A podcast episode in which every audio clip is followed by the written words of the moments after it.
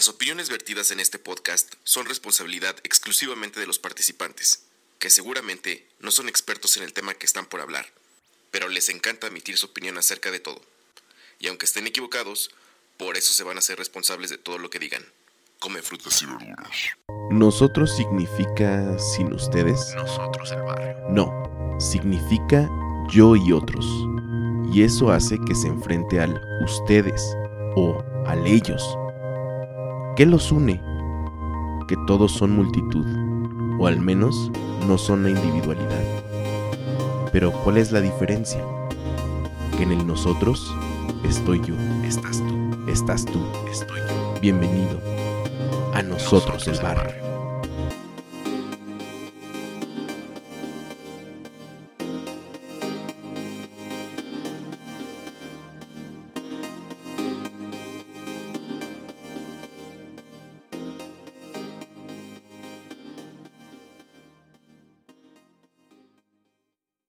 Un saludo a toda la gente del barrio.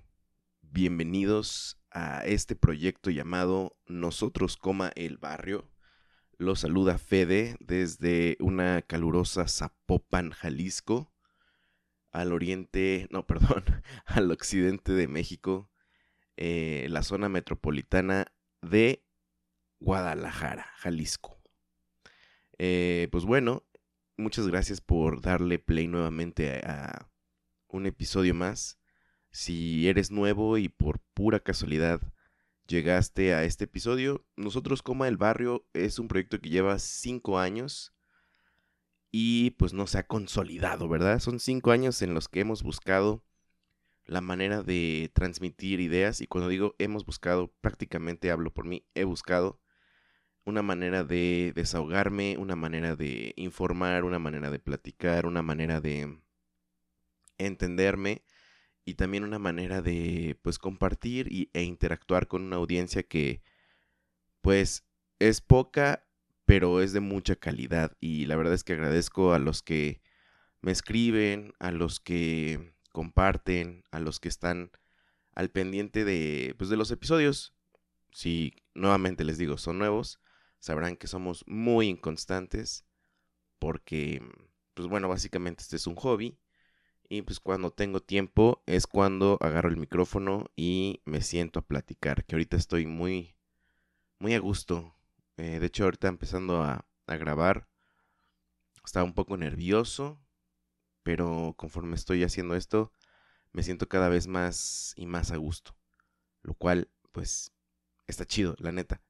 Muchas gracias. Eh, como yo les menciono, eh, intento buscar muchas maneras de transmitir algunos mensajes, pero hace unos episodios mencioné que quería que este podcast fuera más una cápsula del tiempo para escucharme en unos años, lo que pensaba, lo que vivía, cómo estábamos eh, en, en, esta situación, vaya.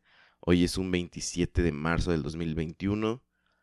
Nuestro estado, bueno, en el estado en el que estoy, Jalisco, está eh, pasando a semáforo verde después de un año de estar eh, encerrados, se nos van a cerrar, más bien se nos van a abrir, se nos van a soltar las riendas para poder eh, vivir una vida normal, entre comillas, debido al COVID-19. Y la verdad es que sí se siente, ¿eh? sí se siente mucho el cambio, se siente como que la gente está más relajada eh, se siente que como si esto ya hubiera acabado, como que hay muchos planes para ir a la playa de mucha gente. Pero bueno, hay que seguirse cuidando, la verdad, esa es la verdad. Una cosa que no había dicho, eh, que en, las, en los otros episodios sí había estado dando como el seguimiento, es que pues bueno, siguen, se sigue vacunando. En ese momento creo que mencioné que tenía conocidos que iban a ser vacunados. Ya fueron vacunados. Ya tengo una de mis abuelitas vacunada lo cual pues ya da esperanzas, ¿no? Varios papás de amigos míos ya fueron vacunados. Ojalá que los míos eh, se vacunen pronto. Y pues nada, es, son buenas noticias, son buenas noticias definitivamente para que las cosas se empiecen a dar y pues bueno, empiecen a abrir los, los, los siguientes, las siguientes fases de la vacunación. Esto es pues para todos los que sean pues de 50, 40 y para abajo, ¿no? Para que ya nos toque a nosotros y pues por eso son buenas noticias. También, mm, como para dejar un récord para mi hija, si escucha estos episodios en un futuro o mis nietos, no sé quién lo puede escuchar mm, años más adelante. Eh, en estas semanas entró a la guardería Emma. Y ha sido una experiencia interesante. Lleva apenas unos cinco días. Y pues fue, fue, fue interesante. Estamos descubriendo nuevas etapas, la señora productora y yo.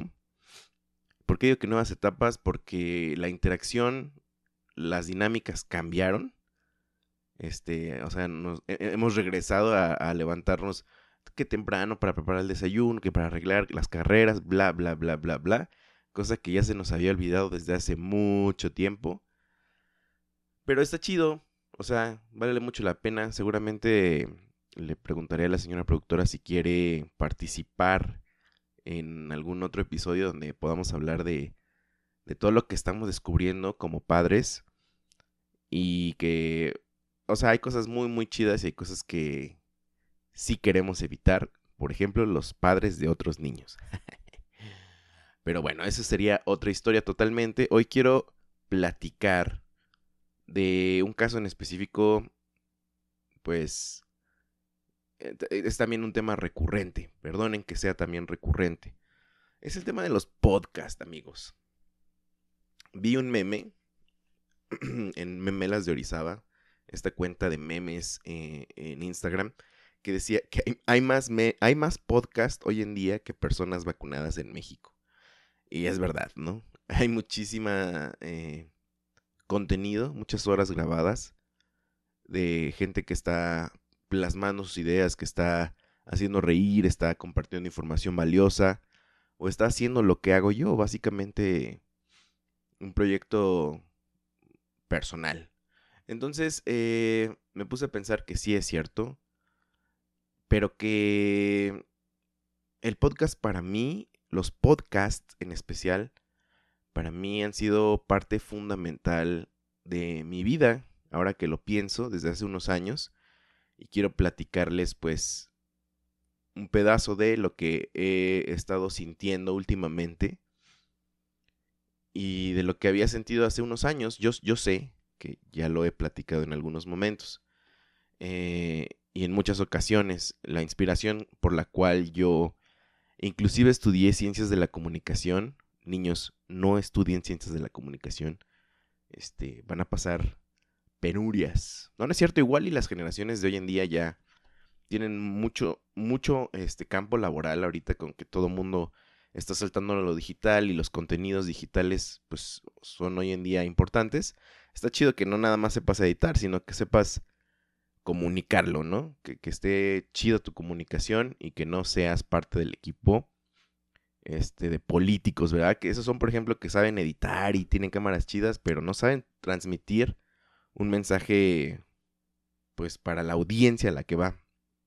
Bueno, estudié ciencias de la comunicación porque yo escuchaba hace muchos años ya el podcast de Olayo Rubio. Olayo Rubio no tengo el dato, si bien fue el primero en, hacer podcast en México, pero Layo Rubio eh, definitivamente fue y es un modelo a seguir para, para, para mí, a tal punto que pues dije, güey, yo quiero ser un día como él, o quiero hacer lo que él hace, y este, estudié ciencias de la comunicación pensando que yo iba a ser como él, ¿no? Eh, en fin, ¿quién es Olayo Rubio para los que no sean de México o no lo conozcan?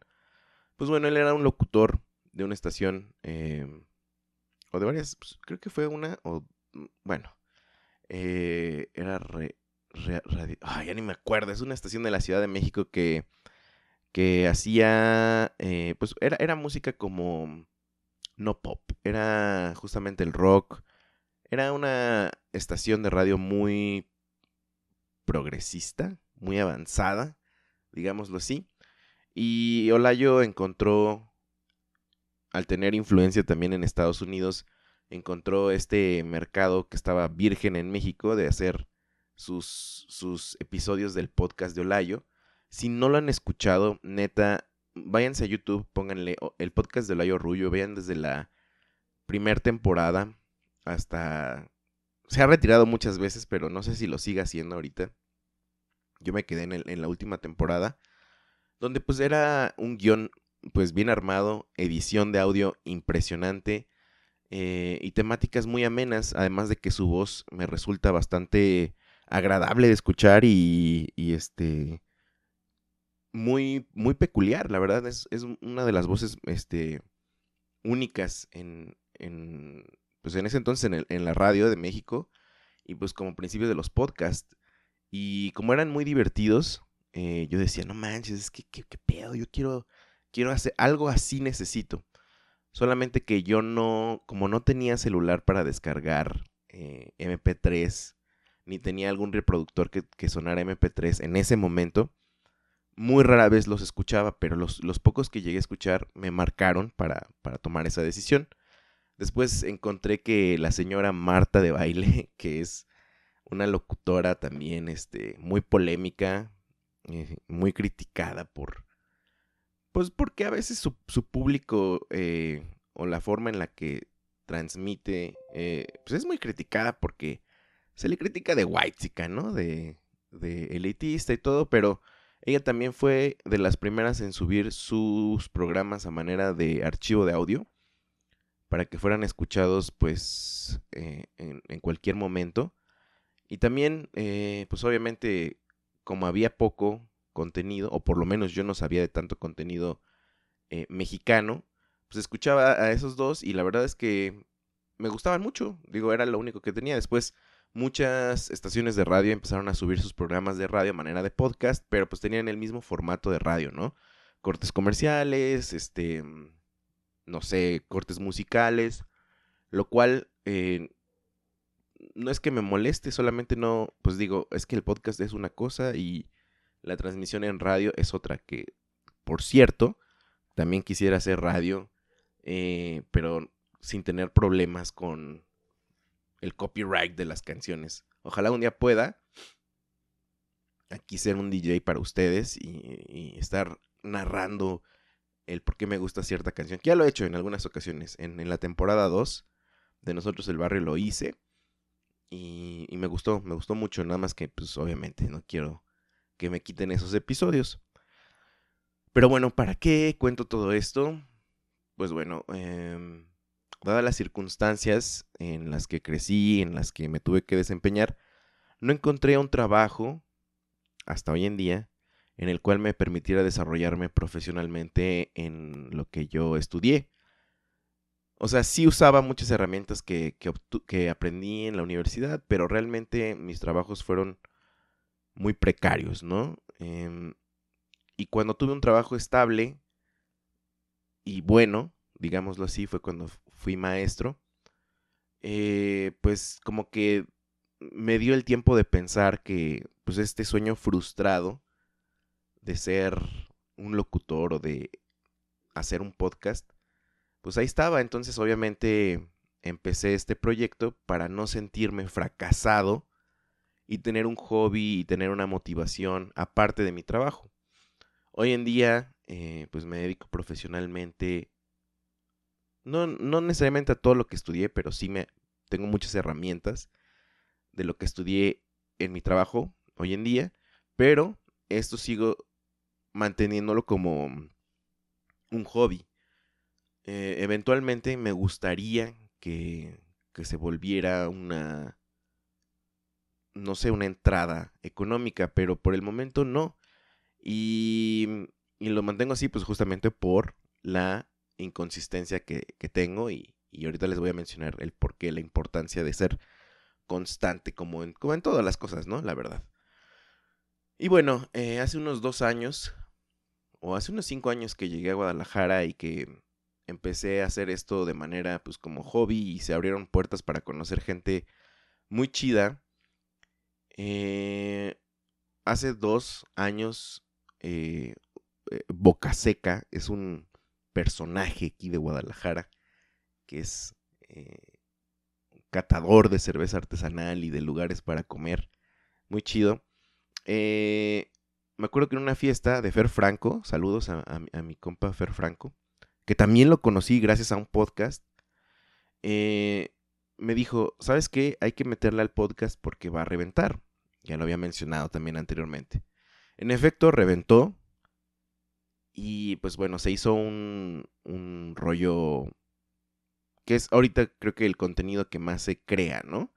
Los streams, toda esa manera de formato podcast, que es hablar, perdón, se me la saliva, que es hablar y que es este opinar y todo eso. Lo cual, pues, está chido, solamente que yo me había percatado que unos años antes de que todo el mundo tuviera su podcast, yo lo subía, o lo sigo subiendo, pues, pero en ese entonces subía estos episodios a la plataforma de ebooks.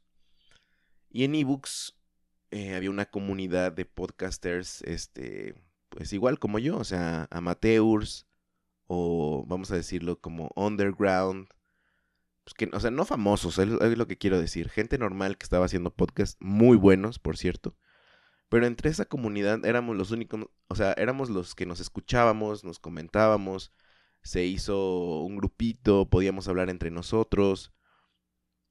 Y me acuerdo que alguien decía que a la larga, mientras más gente se metía a hacer podcast, somos, éramos nosotros los que íbamos a estar consumiendo, no necesariamente más gente. Y creo que hoy en día, cuando ya se abrió em, esta plataforma para que toda la gente tuviera su, su canal, su podcast, su opinión, pasa un poco lo mismo. O sea, eh, creo que los mismos que estamos e, en esto consumiendo contenido, pues brincamos a otro que sea similar y a otro y a otro. Y a veces caemos en, o bueno, yo me he dado cuenta que en muchos podcasts que escucho, tienen los mismos invitados, hacen las mismas preguntas, este, lo cual me parece raro, ¿no? Pues teniendo tantas cosas de qué hablar o tantas, tanta información la cual poder sacarle provecho para hacer un, una pieza de contenido. Muchos podcasts caen en lo mismo y he notado que últimamente varios creadores de podcast eh, tienen como esta, este problema de no saber de qué hablar ya. Como si se fuera a acabar eh, los temas, ¿no? Que es interesante el, que, lo, que lo digan así.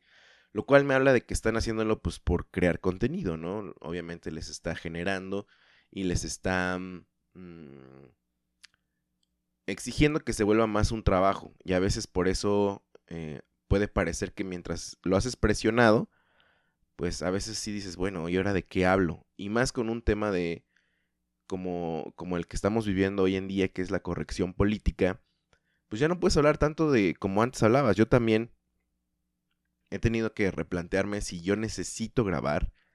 Más bien, si necesito que me escuchen, grabar sí necesito, porque es como un desahogo, como les digo, pero no sé qué tanto necesito que me escuche la demás gente de lo que pienso. Aún así lo hago y agradezco el feedback que a veces eh, me dan, lo cual pues lo, agradezco también, ¿no? Entonces, em, a lo que quiero llegar es, mientras yo no grabo, obviamente yo soy un gran consumidor de este, este tipo de, de formato de, de, contenido de entretenimiento, de, los podcasts.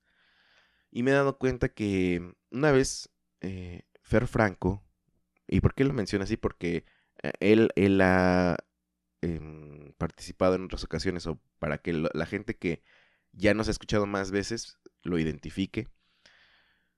Él me decía que escuchaba pues nuestro contenido y que él se le hacía un contenido pues muy personal. Y él también me hablaba desde hace varios rato que las comunidades que iban a sobrevivir, las comunidades digitales, o sea, los fandom, por así decirlo, eh, o los proyectos como los videobloggers, los podcasters, iban a sobrevivir gracias a los micronichos. Yo le decía que cuál era, o sea, que me explicara más.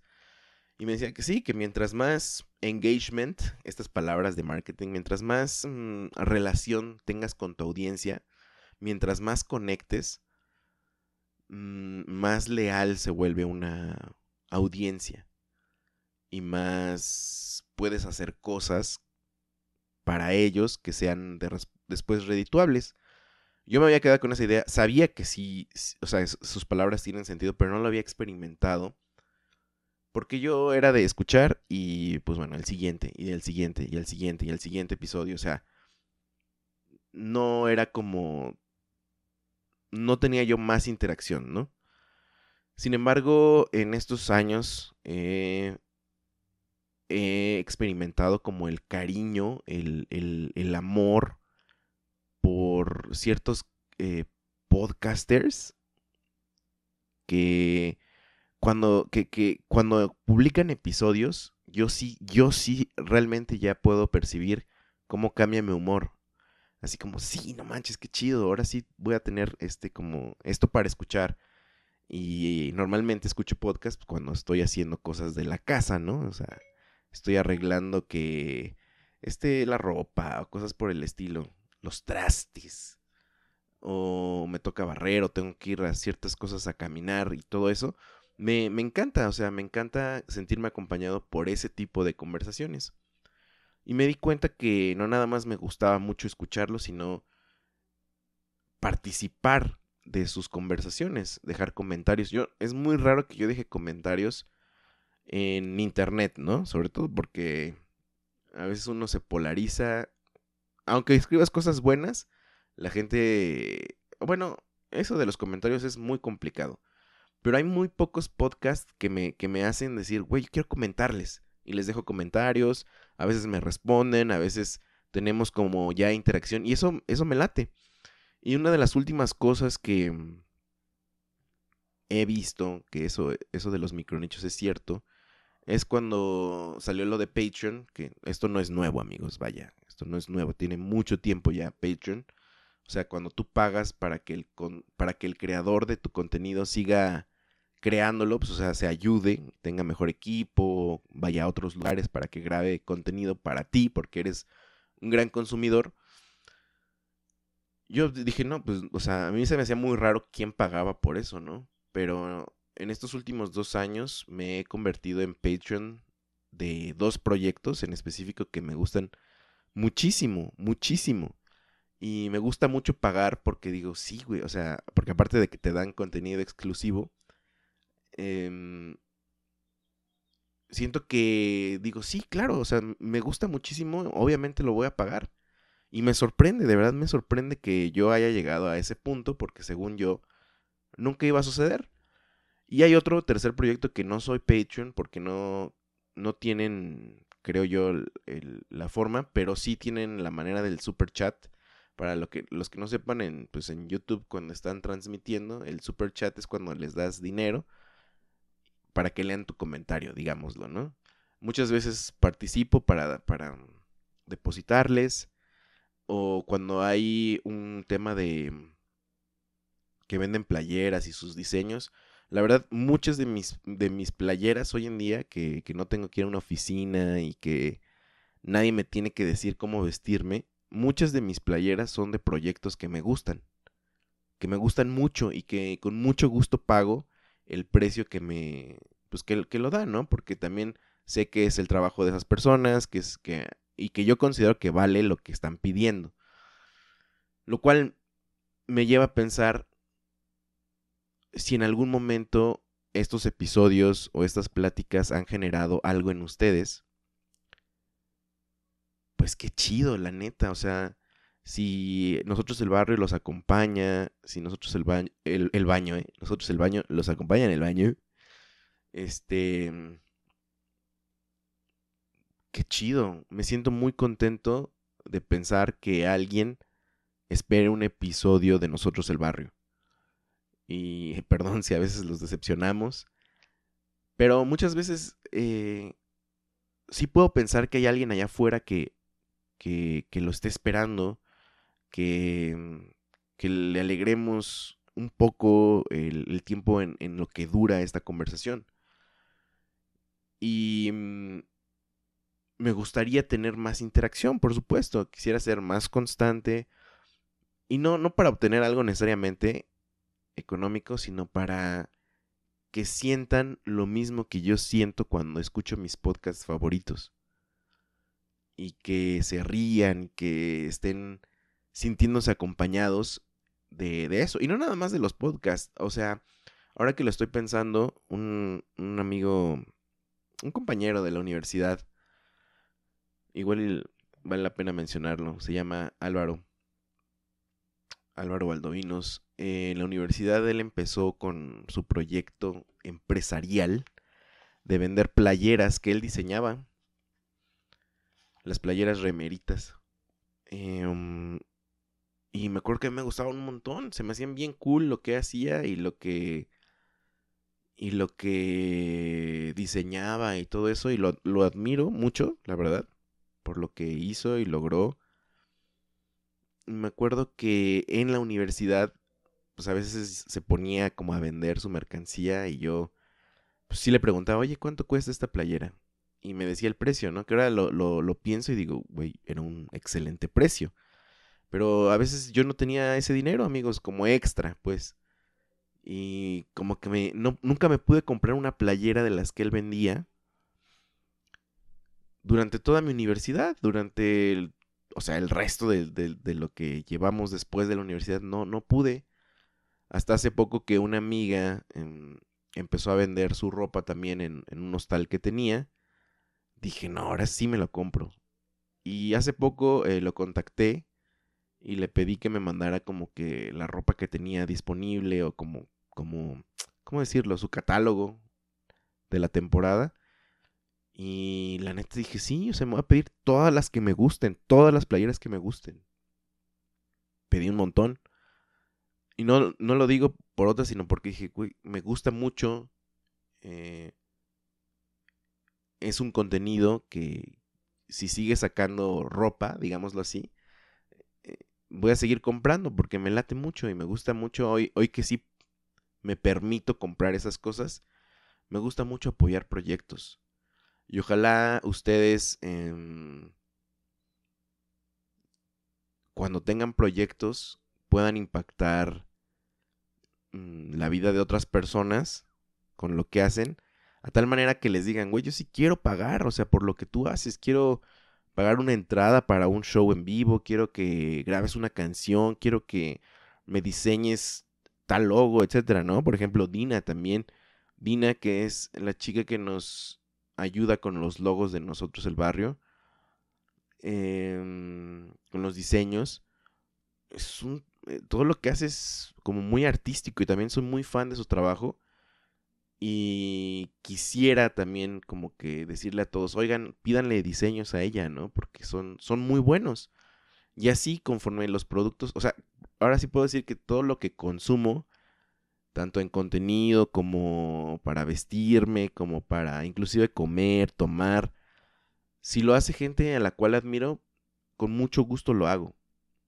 Y hoy en día creo que los, los es que me da cosa decir podcasters, pero la gente que hace este tipo de contenido está teniendo mucha influencia en, en gente, ¿no? Yo lo veo con los podcasts más escuchados aquí en México, Leyendas Legendarias, La Cotorriza, cómo han logrado capitalizar el engagement que tienen con la gente, sus seguidores, y cómo la, cómo la gente ah, tiene los mismos como comportamientos de los fandoms de antaño, ¿no? O sea, estos de que, uy, yo soy este Yaparatiano, era un programa de radio este, mexicano, Yaparate, que duró muchos años, fue muy famoso y los que lo escuchaban eran Yaparatianos, todos, todos los proyectos ahora también tienen eh, su, su comunidad, se llaman, yo digo, nosotros el barrio en la pequeña escala, la gente del barrio es como yo me dirijo a ustedes, a toda la gente que les guste escuchar este contenido. Y está bien chido, está muy chido.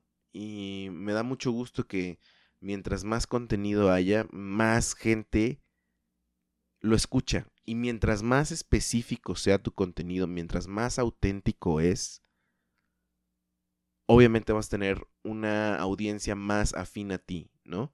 Porque me imagino que también hay o sea, como no controlas a quién le llegas, a lo mejor le gustas a gente que nada más le gusta tu contenido, pero no comparte mucho de lo que tú eres. Y pues a veces no sé, no sé, a veces son los conflictos, los famosos fans que se vuelven fans from hell. Pero imagínate eh, los, los pequeños nichos, vuelvo a este comentario de, de, mi compa Fer Franco, los pequeños nichos donde te identificas, donde tiras buena onda, donde aprendes, donde salen amistades inclusive. No manches, ese es, ese es un fenómeno que antes, cuando por ejemplo no teníamos, o sea, cuando, pues, no sé, las estrellas de la radio, las estrellas de la tele, pues eran inalcanzables, ¿no? O sea, cuando alguien te decía, oye, yo conozco a tal persona, y decías, güey, wow. Ahora es muy fácil como tener contactos que conocen a tal creador de contenido que le está yendo muy bien, porque cada vez la democratización del Internet hace que se proyecten eh, más personas y entonces puedas reflejarte más en otra persona, ¿sabes? O sea, que no todo sea el güey fresa, este, que nada más este, está hablando de cosas que nunca vas a conocer en tu vida. Sino también hay un vato que, a lo mejor como yo, que soy papá, que este, soy un godín, que, este, no sé, a veces no me alcanza para comprarme una casa. O sea, que cada vez nos identifiquemos más y que se pueda hacer una conversación está genial. Genial. Y pues ya. Eh, eso es lo que quería decir en este episodio. Si ustedes consumen contenido y esos creadores de contenido les ofrecen su tiempo, además, su creación, pero su mercancía, mm, intenten a ver, solamente si quieren, obviamente, y solamente si así lo sienten, si sienten que es de calidad, comprar su contenido, se siente bien chido ayudar a un proyecto que sí te gusta, que te gusta muchísimo. Y que, eh, que a lo mejor cuando, cuando, cuando sale su episodio nuevo dices, hoy es momento de reservar de tal hora a tal hora porque es momento de escuchar esto. Eso es impagable, impagable. Entonces, ojalá, ojalá si lo hagan, ojalá algún día podamos y hablo por, por mí, o sea, pueda yo tener esta audiencia con la cual platico. Digo, los que me escriben en, en, ocasiones saben que siempre contesto. Está chido platicar. Les agradezco mucho que, que me manden mensajes, que pregunten qué onda con el episodio, cosas por el estilo. Y que sobre todo entiendan, ¿no? Que, que pues soy, una, no soy nadie importante. Y dos, que este a veces no, tengo el tiempo. Pero está muy chido la gente del barrio. Eh, y esperemos que sigamos mm, caminando en estas calles del barrio y nos encontremos pronto y podamos platicar de todo. De todo lo que nos importe, lo que nos afecte, nos interese, nos dé miedo. Pues porque así somos, ¿no? ¿Cuál es la... ¿Cuál es el éxito del podcast? Mm, sobre todo el podcast que es audio. El que es en video, obviamente es un paso más, este, más, más de producción y más así. Que también está bien, funciona muy bien para los que son visuales. La única cosa es que, pues, si eres visual, pues tienes que estar sentado lo que dure el podcast. Y a mí la, maravilla del formato en MP3 o de un audio en streaming es que puedes hacer varias cosas mientras estás escuchándolo en tu cabeza, ¿no? Pero ¿cuál es la lógica que a mí me dice que el podcast, o sea, llegó para quedarse? Puede que existan otras plataformas donde puedas hacer otro contenido, sí, pero el podcast no creo que se vaya tan pronto. La moda sí. Eh, el formato no creo, porque además de que es atemporal, cumple con una... No sé cómo decirlo, si es necesidad o un comportamiento humano eh, muy primitivo, no sé si decirlo así. Pero, por ejemplo, cuando yo viajaba largas horas de mi casa a, a la escuela, y que no les yo no tenía celular con audífonos, no tenía reproductor, entonces dependía mucho de cómo iba en mi camioneta o combi, como se le dice donde yo soy. en mi transporte público, dependía mucho de pues, la música que iba escuchando el conductor, que normalmente era música que a mí no me gusta.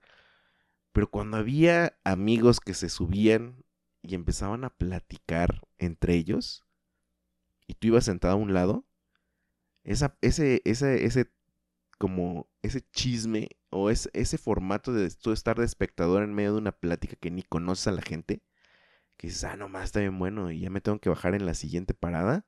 No, señor, me voy a quedar hasta que, se, hasta que sepa qué pasó con esta historia. Ese, ese, ese feeling es lo que yo considero que genera un podcast. Una conversación, em, transmisión de ideas, el decir, quiero seguir escuchando, qué chido. Pero bueno.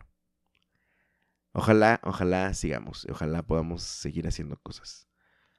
Bueno, eh, si nos quieren escribir, en arroba nosotros el barrio, en Instagram, en Twitter, que ya cada vez para mí está muriendo, arroba W el barrio, el barrio, Facebook, que también ya, o sea, casi no lo uso, pero también la gente nos escribe por ahí, entonces también nosotros coma el barrio.